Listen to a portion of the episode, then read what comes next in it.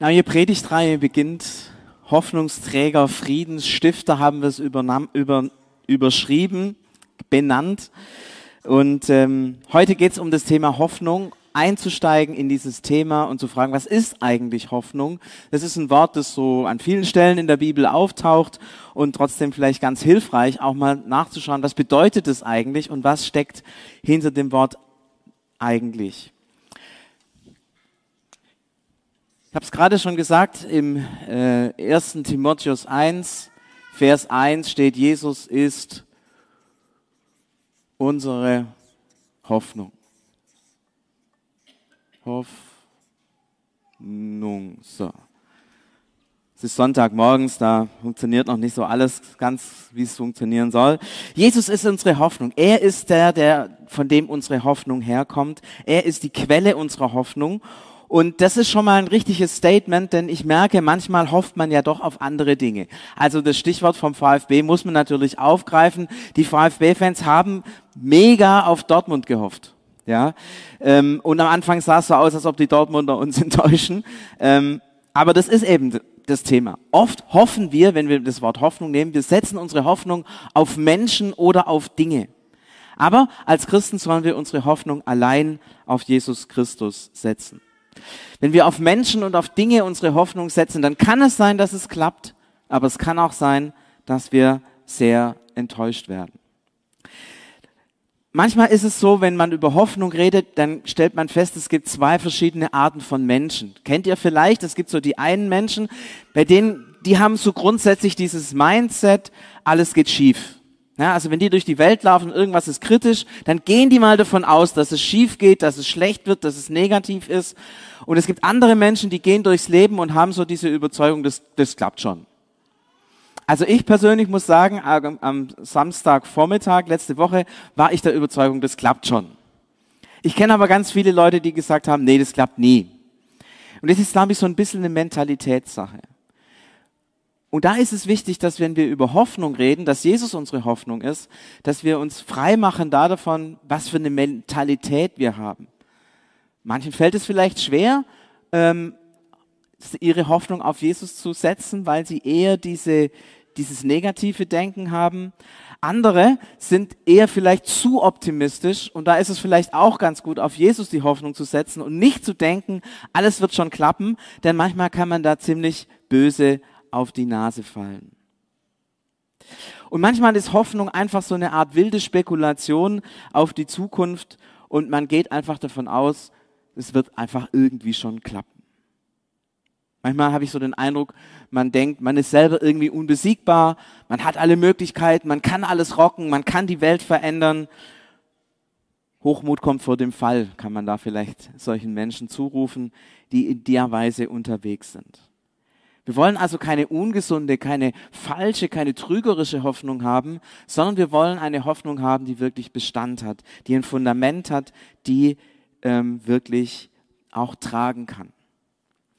Warum kann diese Hoffnung, Jesus ist unsere Hoffnung, warum kann diese Jesus-Hoffnung tragen?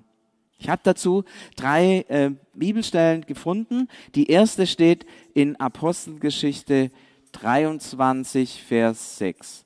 Da ähm, fängt der Paulus, er muss sich verteidigen vor irgendwelchen oberen Königen, keine Ahnung. Und er sagt, ich bin hier nur angeklagt, weil ich die Hoffnung und die Auferstehung predige. Da hängen also Hoffnung und Auferstehung ganz eng zusammen. Und er predigt natürlich hier nicht nur, er denkt nicht nur an irgendeine Auferstehung. Ich meine, es kommt ja nicht so oft vor, dass Tote auferstehen, ja. Ich weiß nicht, wie viele ihr kennt davon. Mir fällt jetzt spontan nur einer ein, der auferstanden ist. Weiß jemand noch einen anderen? Lazarus, okay, aber der ist dann wieder gestorben, richtig? Gibt noch ein paar, aber wenn er sagt, die Hoffnung und die Auferstehung, da denkt Paulus natürlich an diesen Jesus und sagt, deswegen, weil ich diesen Jesus verkündige, werde ich, werde ich gefangen gesetzt. Das heißt, er blickt auf die Auferstehung Jesu zurück und sagt, daher kommt eigentlich meine Hoffnung? Das ist eigentlich, interessanterweise denken wir ja bei Hoffnung immer an die Zukunft, aber Paulus blickt erstmal auf die Vergangenheit zurück. Die zweite Bibelstelle kennt wahrscheinlich viele, das ist ein, ein schönes Lied. Seid fröhlich in der Hoffnung. Schon mal das Lied gehört? Ist eher ein Lied der älteren Generation. Wer kennt es? Ja, ja, ja, das ist so 40 plus, würde ich sagen. Und ein paar Jüngere. Sehr gut. Feiern wir mal die 40 plus Leute, okay? Also ihr seid, woo!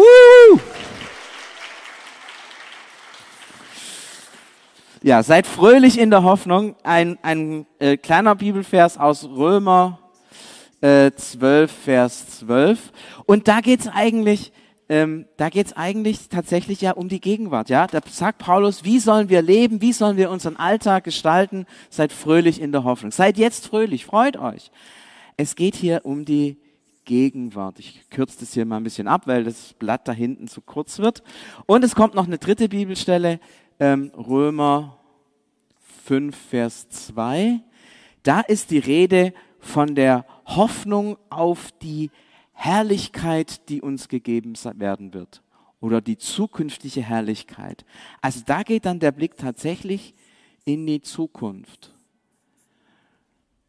Dass wir einmal bei Gott sein werden, dass wir verwandelt werden, dass wir das ewige Leben bekommen, dass wir mit Gott sein werden, dass wir am Ende aller Tage auferweckt werden von den Toten, freigesprochen werden.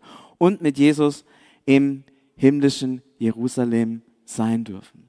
Und ich finde es interessant, dass dieses Jesus ist unsere Hoffnung tatsächlich diese drei Dimensionen umfasst. Vergangenheit, Gegenwart und Zukunft. Wir hoffen, wir hoffen, weil Jesus von den Toten auferstanden ist. Deswegen hoffen wir. Wir hoffen nicht, weil wir hoffnungsvoll veranlagte Menschen sind. Wir hoffen nicht, weil es schon irgendwie gut gehen wird und weil es immer gut gegangen ist. Wir hoffen, weil Jesus von den Toten auferstanden ist und damit das neue Reich hervorgebracht hat. Das ist der Grund unserer Hoffnung. Und wenn einer von den Toten aufersteht, dann ist damit der Rahmen gesetzt für dieses neue, für diese neue Welt. Der Rahmen gesetzt, dass das Reich Gottes wirklich begonnen hat. Es hat begonnen. Christus ist auferstanden. Er ist in unserer Mitte. Er ist bei uns. Er hat uns erlöst. Er hat dir und mir zugesagt, du wirst mit mir einst im ewigen Leben sein. Unsere Hoffnung als Christen gründet sich auf etwas, was schon geschehen ist, als Faktum, als eine Größe, die passiert ist. Und deswegen ist unsere Hoffnung nicht irgendwie, naja, mal gucken, ob, vielleicht geht so rum aus, vielleicht geht so rum aus. Nein, wir wissen, wie es ausgeht, weil Jesus von den Toten auferstanden ist, weil dir zugesagt ist, du wirst mit ihm leben in Ewigkeit. Er hat es schon getan, vollzogen. Das Reich Gottes, so sagt Jesus, kommt nicht irgendwann, vielleicht, vielleicht, vielleicht, sondern Jesus sagt, das Reich Gottes ist mitten unter euch. Es ist schon da. Das heißt, unsere Hoffnung gründet auf ein Geschehen, Ereignis, das schon passiert ist, das noch nicht die ganze Auswirkung hat, aber es ist schon passiert. Ich finde, das ist so wichtig, dass ihr das immer mit. Es ist schon passiert. Meine Hoffnung gründet auf das, dass Jesus auferstanden ist von den Toten. Und weil er auferstanden ist von den Toten, deswegen ist er auch bei dir, bei mir, bei uns, in unserem Alltag.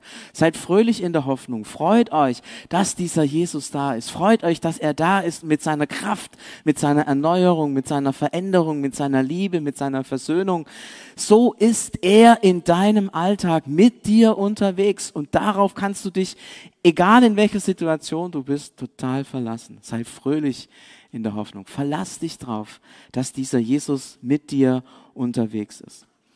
Und dann natürlich, ja, es wird nicht alles gut gehen im Leben. Wir werden schwere Sachen erleben. Wir werden auch erleben, dass wir alle sterben müssen. Und der Weg dahin ist auch nicht immer einfach. Manchmal werden wir Schmerzen ertragen müssen. Wir werden Menschen gehen lassen müssen, die uns lieb und wert sind.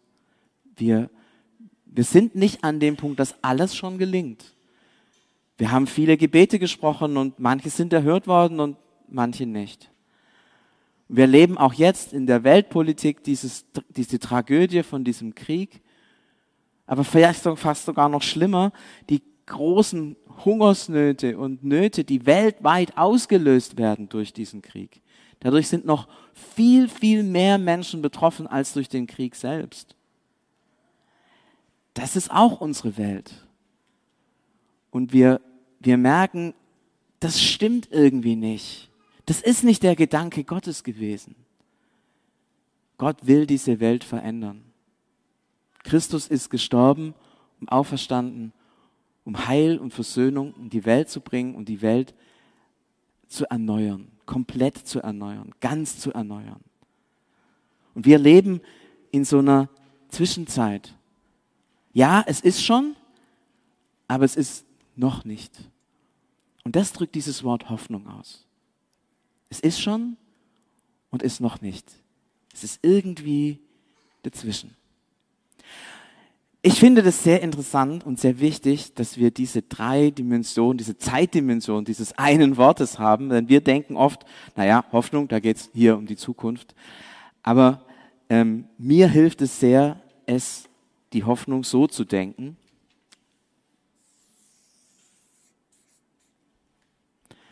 Denn dann merke ich, dann gibt es eigentlich keine hoffnungslosen Fälle mehr weiß nicht, ob ihr Situationen kennt, wo ihr sagt, pff, wie soll das sich da verändern? Wie soll da Neues reinkommen? Aber wenn ein Toter aufersteht, gibt es, gibt es eine hoffnungslosere Situation als den Tod?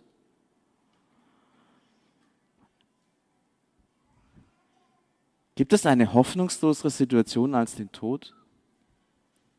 Also wer tot ist, ist tot.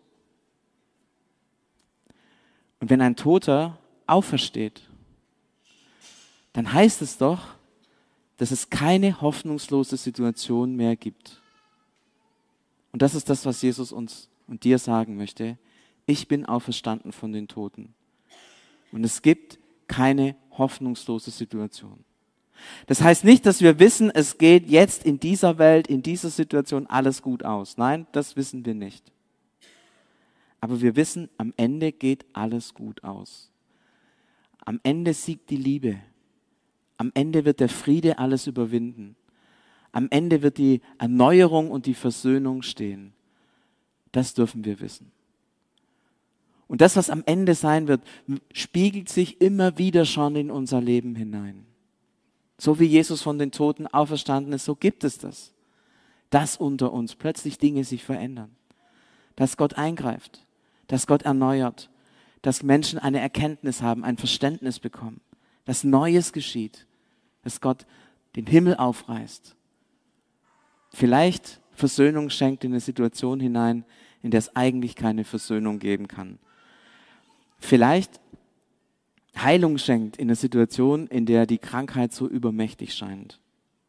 Oder vielleicht Frieden hineinschenkt in eine Situation, die so schrecklich ist. Für mich war vor einigen Jahren der Tod von meinem Vater so ein Moment, wo Hoffnung sichtbar geworden ist. Das war eine schwere Zeit und wir sind alle, wir haben alle gewusst, dass er sterben wird. Und wir gingen diesen Weg miteinander als Familie. Und es war so gut zu erleben, dass er und wir alle wussten, auch wenn es jetzt so schwer ist, ihn loszulassen. Es ist gut. Er geht in Gottes Hand. Und ich habe es immer wieder vor Augen, wie mein Vater, als ich ihn gefragt hat, wie geht's dir, er gesagt hat, es geht aufwärts. Und er meinte damit eben nicht sein Gesundheitszustand. Er meinte damit sein ganzes Leben. Es geht dem Herrn entgegen. Da war diese Hoffnung sichtbar und hat uns so viel Frieden und Kraft gegeben hinein in unsere Familie. Aber dann gibt's auch die anderen Geschichten, wo jemand seit vielen Jahren immer wieder traurig ist, immer wieder niedergeschlagen war.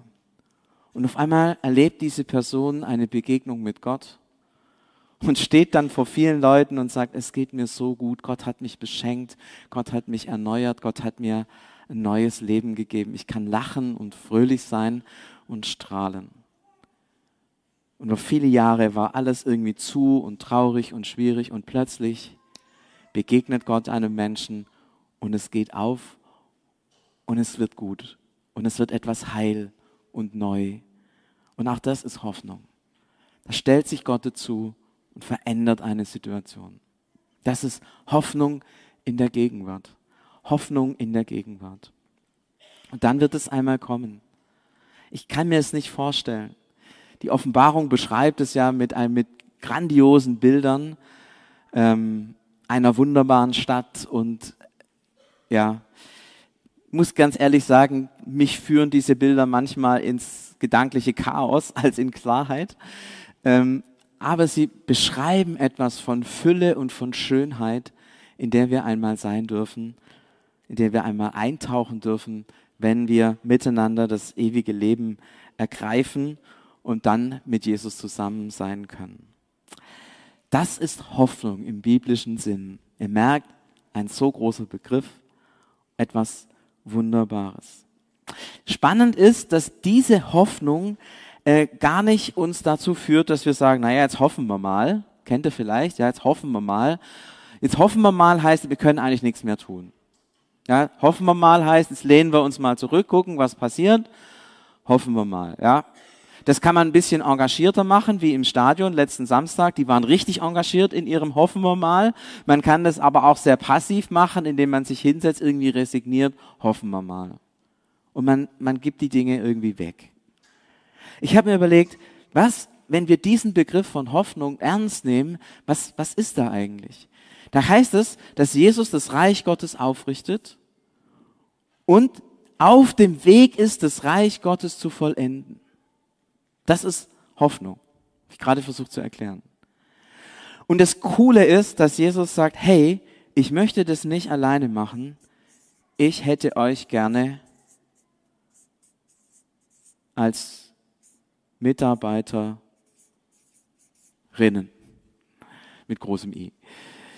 Ich hätte euch Menschen gerne mit dieses Reich Gottes zu bauen. Und auf einmal merke ich, das ist keine Hoffnung, die irgendwie, ich zugucken kann, passiert es oder passiert es nicht, ganz interessant, kann mich davon distanzieren, sondern das ist eine Hoffnung, die mich eigentlich mit hineinnehmen will. Hoffnungsträger, Friedensstifter ist das Thema, das wir haben. Das ist eine Hoffnung, die uns mitnimmt, wo Gott sagt, das ist, das ist das Reich Gottes. Und ich will das Reich Gottes hervorbringen, sichtbar machen, in der Welt ausbreiten. Und hey, dich und dich und dich. Ich lade dich ein, dich mit einzubringen.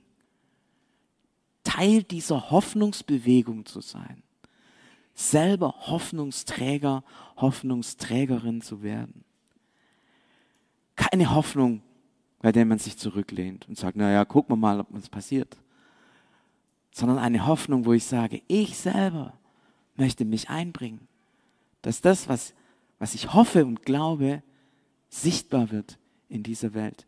In meinem Umfeld, in meiner Familie, in meinem Arbeitsplatz, da wo ich bin, da möchte ich, dass etwas von diesem Reich Gottes, von dieser Hoffnung sichtbar, erfahrbar und erlebbar wird. Und Gott lädt dich ein, mitzukommen, mitzumachen, mitzuarbeiten. Ein schönes Bild, das mir da immer wieder vor Augen steht, ist, ähm, man kann über Stuttgart 21 denken, wie man will, aber ich fahre da immer wieder vorbei und sehe, wie das gebaut wird. Und ich finde es eigentlich cool, dass da zuerst ähm, bei diesen Betonelementen so eine Schalung gebaut werden muss. Und dann kommt der eigentliche Bau, wenn dieser Beton reingegossen wird. Und ich habe so den Eindruck, ja, dieses Mitarbeiter Gottes sein heißt so ein bisschen nach der Schalung zu gucken, nach dem äußeren Rahmen. Aber die Sache selber, das macht dann schon Gott. Und das ist auch ganz gut so. Ja? Wenn es mir machen würden, dann wäre das ein bisschen halblebige Geschichte. Äh, dann würde das nicht funktionieren mit dem Reich Gottes. Dann wäre es eher Chaos als Reich Gottes. Aber, aber doch zu sagen, ja, aber wir haben unseren Teil auch. Wir, wir können was dazu beitragen, dass Reich Gottes geschieht, dass diese Hoffnung Raum greift in unserer Welt.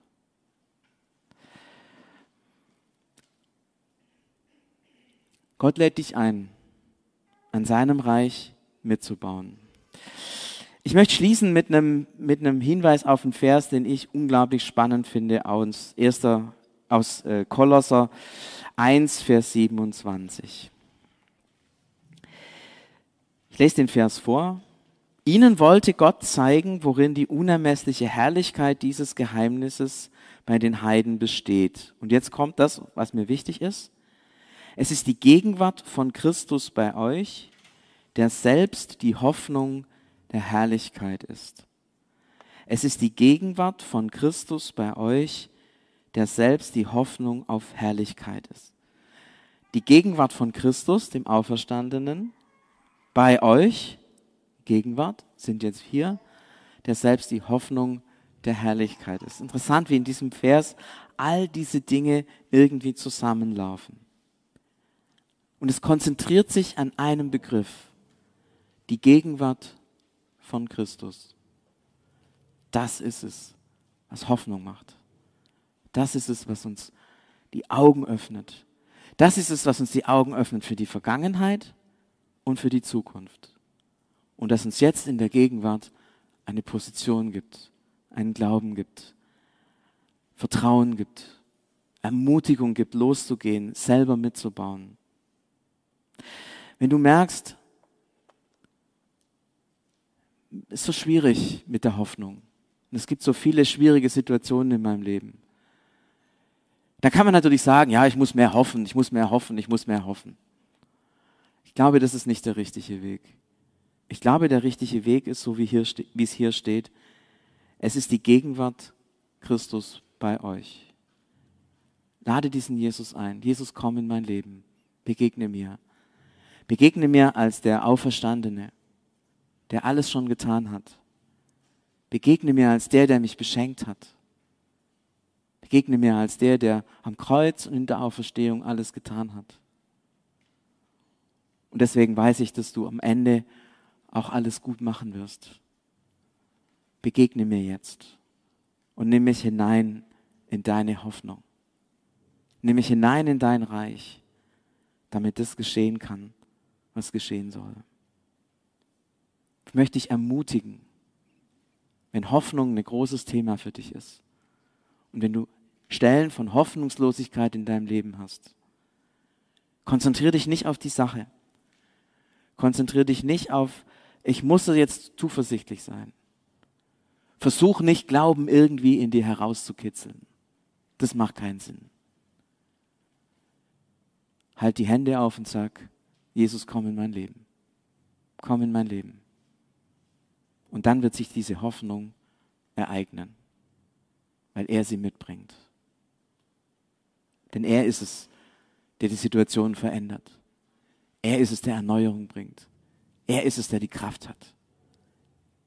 Der, der von den Toten auferstanden ist, ist der, dem kein Ding unmöglich ist. Für mein Leben und für dein Leben. Lass uns das miteinander bekennen, glauben und singen. Mighty to save.